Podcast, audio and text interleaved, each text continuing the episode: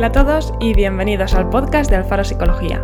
Me llamo Lorena, soy psicóloga y voy a hablar de un montón de temas interesantes. Quédate conmigo si quieres aprender sobre psicología. Y recuerda que puedes encontrarme en alfaropsicología.com y en las principales redes sociales.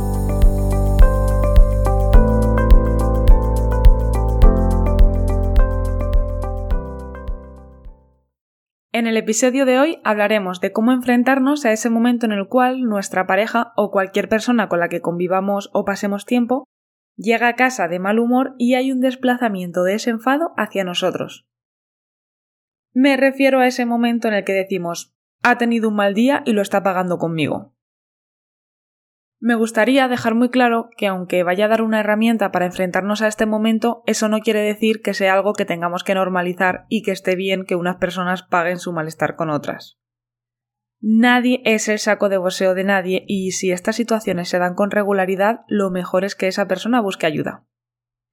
Sin embargo, hay veces que ocurre y esto puede provocar una situación un tanto complicada tenemos que recordar encarecidamente que estas explosiones de hostilidad no las hemos provocado nosotros y que seguramente la persona que está dirigiendo su ira hacia nosotros no lo está haciendo de forma premeditada para hacernos daño. Muchas veces me encuentro que cuando esto se produce de una forma más habitual, la reacción que tiene la persona que es el blanco del disparo de ira es precisamente otra explosión de ira. ¿Me atacas? Pues te ataco. O si no te ataco, me la guardo y ya verás luego se puede producir una escalada en la intensidad de la ira, es decir, cada vez nos enfadamos más con las respuestas que está dando el otro. Muchas discusiones se generan por situaciones de este tipo pudiéndose evitar. Esto hace que la relación al final sea más inadaptada y pueda romperse incluso. También puedes sentirte culpable por pensar que esa persona está así por algo que has hecho tú. Vamos a ver ahora una serie de estrategias para enfrentarnos a estos momentos de mal humor. La primera opción es ignorar la explosión.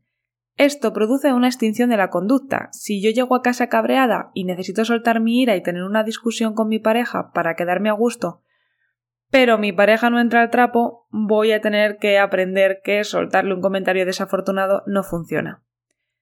Esta técnica se puede utilizar si el acaloramiento emocional no es muy alto, porque si esa persona está muy enfadada y la ignoras, probablemente se enfade más. Siempre recomiendo que cuando tu pareja se calme le expreses que este tipo de comentarios no te gustan y le pidas que por favor lo intente controlar. Siempre cuando se calme, no antes.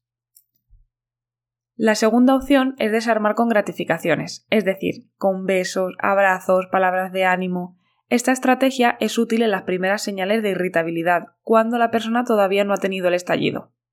Si yo sé que mi pareja está empezando a ponerse nervioso y le doy un abrazo y le digo que lo está haciendo bien, lo saco del momento enfado. Y eso reduce el acaloramiento emocional, con lo que muchas veces se evita que haya esa primera explosión.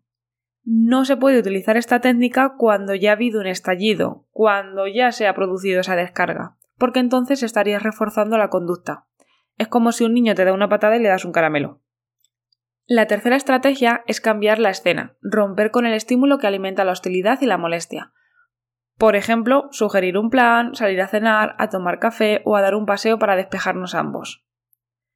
La cuarta técnica es utilizar el humor, saltar con algo totalmente incongruente, hacer un chiste.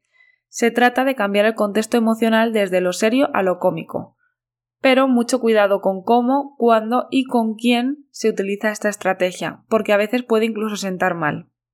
Asegúrate primero de que a esa persona le gusten las bromas y de no minimizar su problema o burlarte de ello de manera ofensiva. La quinta opción es poner límites de una manera asertiva. Decirle que mm, entiendes que esté de mal humor, pero que no puede hablarte así. Importante que lo hagáis con un tono calmado, sin agresividad, desde la amabilidad, pero con firmeza y convicción, porque además es cierto, nadie tiene el derecho de hablar mal a nadie. La sexta estrategia creo que debería aplicarse siempre, independientemente de que alguien esté o no de mal humor. Se trata de saludar de una manera positiva cuando se llega a casa o llega a casa esa persona. Si he tenido un mal día, pero al llegar a casa me reciben con un beso, me preguntan qué tal mi día, me dan un abrazo o me prestan un poco de atención, es más probable que mi nivel de enfado disminuya. No nos podemos olvidar de la empatía, preguntarle a esa persona qué, le pasa o por qué ha reaccionado así. Dejarle claro que puede hablar con nosotros y que queremos ayudar es importante. hay que hacerlo con mucho cariño y amabilidad, porque si no se puede interpretar como un ataque. Por ejemplo, si alguien tiene un estallido y la otra persona le dice ¿Pero qué te pasa? Es que no sé por qué me hablas así. Al final esa persona lo va a interpretar como un ataque y no como una invitación para contar lo que está pasando. Tampoco lo hagáis desde el victimismo o intentando echarle la culpa, porque se sentirá fatal y cambiaremos una emoción desagradable, el enfado, por otra desagradable, la culpa. Y eso no es una solución, es chantaje emocional.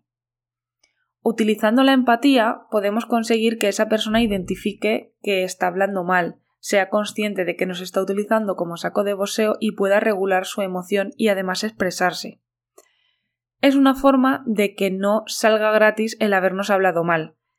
El mensaje que le mandamos sería algo así como me has hablado mal, ahora te va a tocar ser consciente de ello. Por último, una técnica que yo siempre recomiendo y con la que he tenido muy buenos resultados es el time out o tiempo fuera. ¿Sabéis la típica escena en la cual dos personas discuten y una le dice a la otra hasta aquí, me voy y ahí te quedas, y se va dando un portazo? Pues vamos a hacer algo parecido pero bien hecho, puesto que dejar a una persona con la palabra en la boca no es precisamente lo más saludable para una relación. Cuando una discusión ha llegado a un punto en el que no se está llegando a ninguna conclusión o una persona está tan enfadada que no entiende que no puede hablarte así, vamos a aplicar esta técnica. Lo primero que vamos a hacer es especificar la conducta que está causando un problema. Me estás gritando y además no me dejas casi hablar. O no nos estamos entendiendo, hemos entrado en bucle. Importante, hablamos de la conducta, no de la persona. No es lo mismo decir me estás gritando a decir es que no sabes hablar como las personas. Si especificamos bien cuál es la conducta que está causando el problema, es más fácil que la otra persona identifique y cambie esa conducta. No es lo mismo decir me molesta que no friegues los platos a eres una marrana. No atacamos la persona, atacamos la conducta.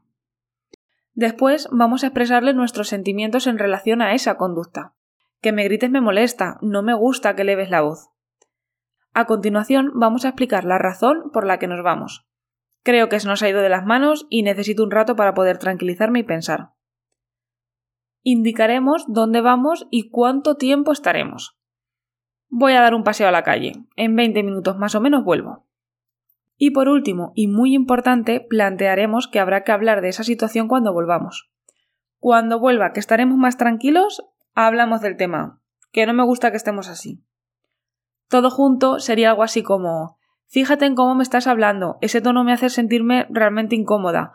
Te voy a dejar un rato solo o un rato sola para que respires, porque no quiero agobiarte y así me relajo yo también.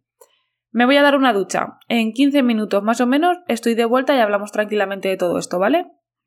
De esta manera estamos poniendo un límite, estamos dejando claro que no vamos a aguantar el chaparrón y estamos enseñándole que no permitimos que se nos hable mal.